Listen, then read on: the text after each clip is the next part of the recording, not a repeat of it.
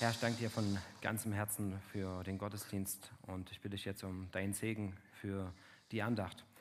Danke dafür, dass du, ähm, ja, da, danke dafür, dass Marco jetzt ähm, die Andacht hält und ich bitte dich, dass du ihn ruhig machst, dass du durch ihn sprechen kannst und dass du uns dafür bereit machst, dass diese Worte irgendwo in unserem Herzen ankommen. Das können wir nicht selbst tun, sondern das kannst nur du machen, dass wir dafür irgendwo bereit sind, dass dieser Samen irgendwo auf einem fruchtbaren Boden fällt.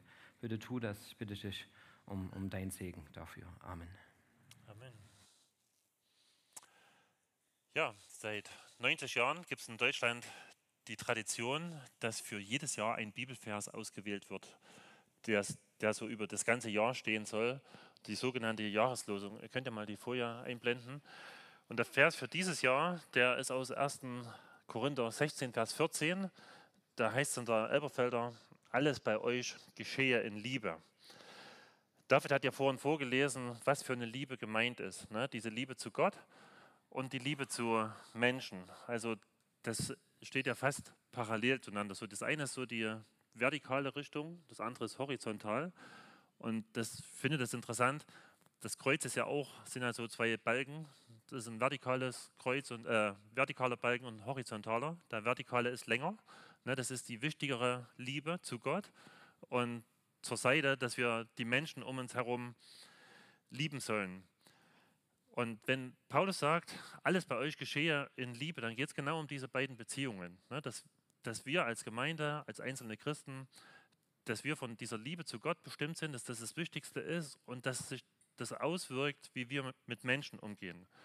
Und stellt euch vor, wir würden das wirklich machen. Also wir würden als äh, Gemeinde so miteinander umgehen. Wir, das würde ein ziemlicher Kontrast sein zu dem, was Menschen in unserer Gesellschaft erleben. Wir leben ja in einer Welt, da ist viel von Liebe die Rede, aber fast niemand erlebt Liebe oder Leute denken immer, ich erlebe zu wenig davon. Das geht ja schon im Kindesalter los. Also viele Kinder, die fühlen sich von ihren Eltern ungeliebt oder zu wenig geliebt. Weil Kinder, die buchstabieren Liebe anders als wir. Die buchstabieren Liebe Z-E-I-T, Zeit. Na, und die erleben das, dass viele Eltern zu wenig Zeit haben für sie. Dass, äh, sie, sie, wünschen sich, dass, dass sie mal, äh, dass, ich, dass sie wirklich wahrgenommen werden, dass die Eltern ihr Handy weglegen, dass sie nicht im Fernsehen gucken, dass sie was mit ihnen unternehmen, mit ihnen spielen. Und das erleben manche Kinder viel zu wenig. Und auch in der Schule erleben Kinder oft Lieblosigkeit. Es gibt ja so diesen Witz, ne? ja, neun von zehn Kindern finden Mobbing gut. Also das zehnte, also das eine Kind, was halt äh, gemobbt wird, das findet das nicht gut, das empfindet es als Hass. Ähm, oder wenn Leute erwachsen werden, Leute sehnen sich nach dem einen Partner, der ihnen treu bleibt ein Leben lang, der sie wirklich bedingungslos liebt und dann erleben sie von dem anderen die Liebe, die ist nicht bedingungslos. Solange ich nicht mehr das leisten kann oder das geben kann, was der andere sich wünscht, lässt er mich fallen und sucht sich jemand anders. Wir haben eine Freundin in Österreich, die ist jetzt ungefähr im Rentenalter oder nahe dran und die hatte sich vor einigen Jahren eine Eigentumswohnung gekauft, in einer schönen Lage, also leicht erreichbar, aber auch gleich in der Natur. Und die wollte dort alt werden. Und dann ist ein, eine andere Familie eingezogen oder ein Ehepaar eingezogen und die haben ihr wirklich das Leben zur Hölle gemacht. Und ihr blieb am Ende nichts anderes übrig, als auszuziehen, sich eine neue Wohnung zu suchen. Ne, Lieblosigkeit, Bösartigkeit, das bestimmt das Leben von vielen Menschen. In einem Krankenzimmer lagen zwei alte Frauen miteinander oder nebeneinander, die, die konnten sich nicht ausstehen. Die haben sich jeden Tag angegiftet. Und eines Morgens kommt die Schwester ins Zimmer und sieht, wie die eine äh, Frau aus dem Bett gefallen ist und neben dem Bett liegt und um Hilfe ruft und jammert. Und die liegt äh, offensichtlich schon länger dort. Und dann fragt sie die andere Frau, warum haben Sie denn nicht geklingelt? Da, ja, da wären wir doch gekommen. Und dann sagt die, na, Sie sagen doch immer, ich soll nicht wegen jeden Scheiß klingeln. Also so, lieblose, so lieblos gehen Menschen miteinander um. Und stellt euch vor, ähm, wie es wäre, wenn Leute, die so geprägt sind, die sich nach echter Liebe sehnen, aber die viel zu wenig erleben, wenn die hierher kommen und erleben, hier ist was anderes. Hier ist eine andere Atmosphäre. Hier ist die Liebe zu Hause. Hier geschieht tatsächlich alles in Liebe. Wenn bei uns alles in Liebe geschieht, ne, ich nenne euch mal ein paar Beispiele, dann könnte das zum Beispiel so aussehen, dass ich aus Liebe zu den Gästen, die hierher kommen, an der Edki parke und die fünf Minuten herlaufe, damit Leute, die kurz vorm Gottesdienst kommen, hier noch einen Platz kriegen und sich nicht hier drüben hinstellen müssen, äh, dass, sie, äh, dass sie einfach bequem hier das alles mitbekommen können. Oder dass ich Leute freundlich begrüße, sie wertschätze. Dass ich mich bedanke, wenn mir jemand was Gutes tut. Denn alles in Liebe geschieht, dann heißt es, dass ich keinen großen Aufriss mache, wenn, wenn ein Fehler geschieht, dass ich da schnell vergebe. Mir geht es öfter so, ich bin ja fast jeden Tag hier, wenn ich der, unter der Woche hier komme, da steht öfters mal ein Auto draußen blöd geparkt vor der, äh, vor der Schranke oder wenn ich raus will und ich ärgere mich darüber. Und ich weiß, ich habe das mal während der Bauphase, habe ich das mal erwähnt, dass mich das nervt. Und dann meinte, hat mir Günther einen weisen Rat gegeben, hat gesagt, wenn du jetzt dorthin gehst und deinem Ärger Luft machst, dann zeigt er auf unser Schild und sagt, ist das auch eine Kirche für mich hier? Ähm, und dann habe ich gemerkt, so wie ich reagiere, wie ich mit Leuten umgehe, die offensichtlich was falsch machen, das kann einladend sein oder das kann die Leute verprellen, sodass sie nicht gerne hierher kommen. Wenn alles in Liebe geschieht, dann zeigt sich das in der Art und Weise, wie wir mitarbeiten. Und das sehe ich bei vielen von euch. Also letzte Woche war Jungschar, ich habe das ja früher auch mal gemacht und habe gedacht, die sind ganz schön laut und das ist ganz schön nervig. Und, und ich habe äh, gedacht, früher hat es mich irgendwie nicht gestört, aber mittlerweile bin ich alt geworden. Und ich freue mich über die jungen Mitarbeiter, die da mit einer Liebe und mit einer Geduld für die Kinder da sind oder auch gerade jetzt bei der Kirche für Kids und, und ihnen Gottes Liebe weitergeben. Und das, das ist toll. Oder ich staune immer wieder, es ist ja jede Woche irgendein Saubermacht-Team hier, und ihr macht das mit viel Liebe, so dass Leute hierher kommen und sich wohlfühlen. Danke dafür. Alles geschehe in Liebe heißt auch, ich nehme mir Zeit, wenn mir jemand was erzählen will. Höre zu und unterbreche das, was scheinbar so dringend ist. Liebe zeigt sich so ganz praktisch, dass wir anderen helfen, dass wir Leute besuchen, dass wir Kranke besuchen, dass wir Leute ermutigen, dass wir ihnen dienen. Und all das, was ich jetzt aufgezählt habe, und es könnte noch mehr sein, das ist ein krasser Anspruch. Und wenn ich ehrlich bin, dann habe ich diese Liebe nicht in mir. Also, und ich bin mir sicher, dass du die auch nicht in dir hast. Weil das macht die Bibel deutlich.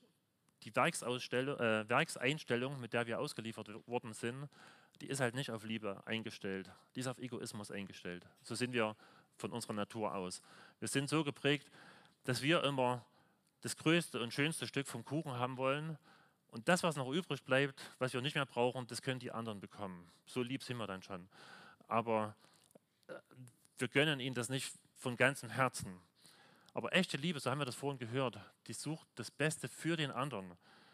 Die denkt nicht zuerst an sich, die achtet den, höher, den anderen höher als sich selbst. Und das ist so anders, als es meine Werkseinstellung ist. Und heißt jetzt diese Jahreslosung, bedeutet das jetzt einfach, strengt euch mehr an, äh, kneift die Backen zusammen, damit wir dieses Jahr das schaffen, ein bisschen liebevoller miteinander umzugehen. Nee, das glaube ich nicht, weil die Bibel macht das sehr deutlich, dass Gott das weiß, dass wir nicht aus uns selber heraus Liebe produzieren können. Wir haben keine Liebe in uns. Das ist nicht von Natur aus in uns drin. Wir sind nur dann fähig, andere zu lieben, wenn wir zuerst geliebt worden sind. Also wenn ein Kind geboren wird, dann wird es mit einem leeren Liebestank gefüllt. Und dieser Liebestank, der muss erst gefüllt werden, damit dieses Kind irgendwann in der Lage ist, wieder zu lieben. Und glücklicherweise machen das viele Eltern oder die meisten Eltern, dass sie ihr Kind lieben. Und so lernt ein Kind, ein Mensch, mit der Zeit zu lieben.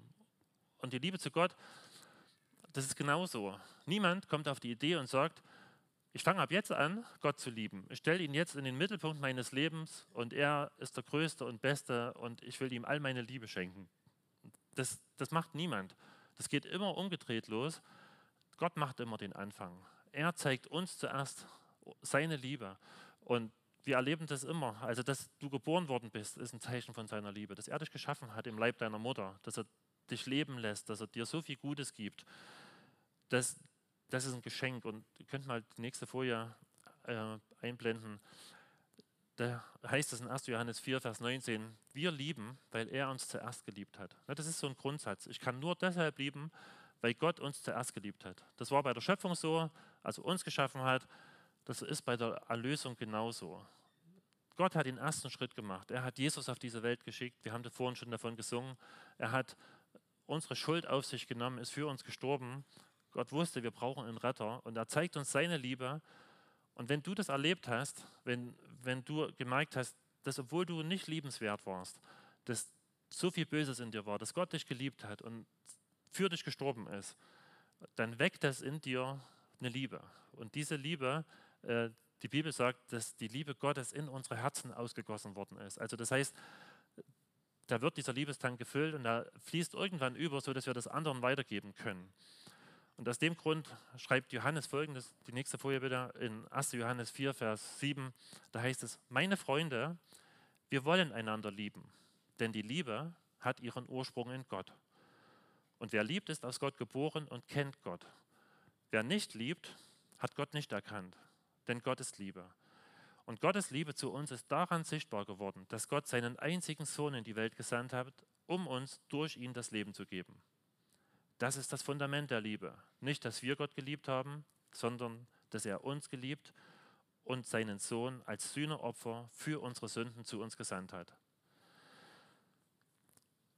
Wenn du diese Liebe erlebt hast, die Gott dir schenkt, dann, dann weckt das in dir eine Liebe. Dann kannst du Gott wieder lieben und dann kannst du andere lieben. Und aus dem Grund feiern wir Abendmahl. Na, dann, da erinnern wir uns daran, dass Gott seine Liebe zu uns geschenkt hat, sodass wir jetzt andere lieben können.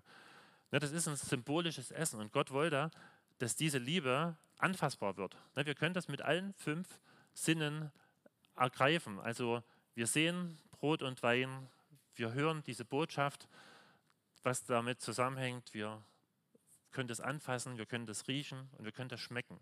Ne, dieses Symbol des Brotes, Jesus hat seinen Körper für uns gegeben, der Wein, ein Symbol für das Blut, was Jesus für uns vergossen hat. Und durch das Abendmahl, da erinnern wir uns immer wieder daran, wie groß diese Liebe zu, von Gott zu uns ist. Und dadurch wird unser Liebestank wieder neu gefüllt. Und wir können wieder andere lieben, können Gott zurücklieben. Und, und das wollen wir tun. Ne? Wir werden gleich das Abendmahl feiern und ich lade jeden dazu ein, der so eine persönliche Beziehung zu Jesus hat, lass deinen Liebestank neu füllen. Ver, äh, vergewissere dich neu, dass Gott dich so sehr geliebt hat, dass er sich selber für dich hingegeben hat. Und im Abendmahl, da kommt halt diese vertikale und diese horizontale Beziehung zum Ausdruck. Die nächste Folie bitte, da heißt es in 1. Korinther 10, Vers 16, beim Mahl des Herrn trinken wir aus dem Becher, für den wir Gott mit einem Dankgebet preisen. Bedeutet das nicht, dass wir alle Anteil an dem haben, was das Blut Christi für uns bewirkt hat? Wir brechen das Brot in Stücke und essen davon. Bedeutet das nicht, dass wir alle Anteil an dem haben, was Christus durch die Hingabe seines Leibes in den Tod für uns getan hat? Es ist ein Brot.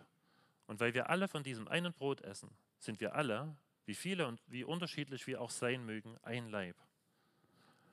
Ja, das wollen wir jetzt gleich tun und uns daran vergewissern, dass wir mit Christus verbunden sind, aber auch als Gemeinde untereinander und dass so wie wir miteinander umgehen, dass das die Liebe Gottes widerspiegeln soll. Und David erklärt uns gleich, wie das geht.